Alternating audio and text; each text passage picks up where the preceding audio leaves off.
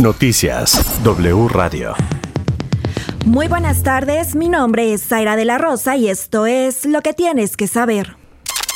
El presunto tirador del metro de Nueva York, Frank James, quedará detenido en prisión sin derecho a fianza a espera de un juicio.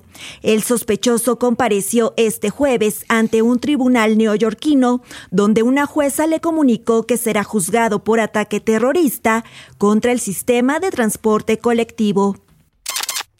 El Papa Francisco ofició una misa en la Basílica de San Pedro del Vaticano con motivo del Jueves Santo antes de su esperada visita a un penal italiano para un ritual de lavado de pies a una docena de reos en un gesto de humildad.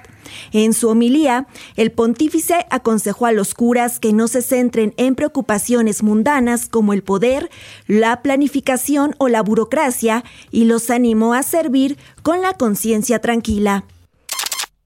Este jueves se rebasaron los 500 millones de casos de COVID-19 en todo el mundo, a medida que la subvariante altamente contagiosa BA.2 de Omicron aumenta en muchos países de Europa y Asia.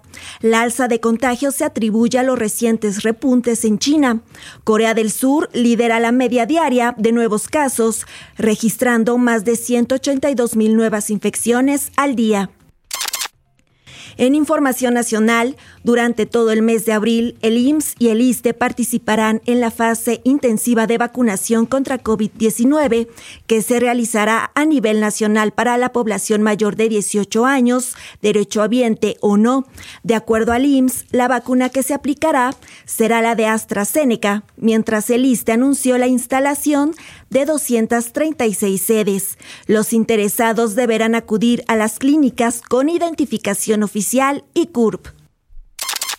Elementos de la Fiscalía General de la República detuvieron a Francisco José B., el contador, implicado en la agresión al exfutbolista Salvador Cabañas. De acuerdo con los primeros reportes, agentes de la Policía Federal Ministerial de la Delegación de Toluca cumplimentaron este jueves la orden de aprehensión. El sujeto estuvo implicado en el ataque al exfutbolista del América en enero del 2010 en el Barbar, un centro nocturno de la Ciudad de México. Para más información visita nuestra página en wradio.com.mx.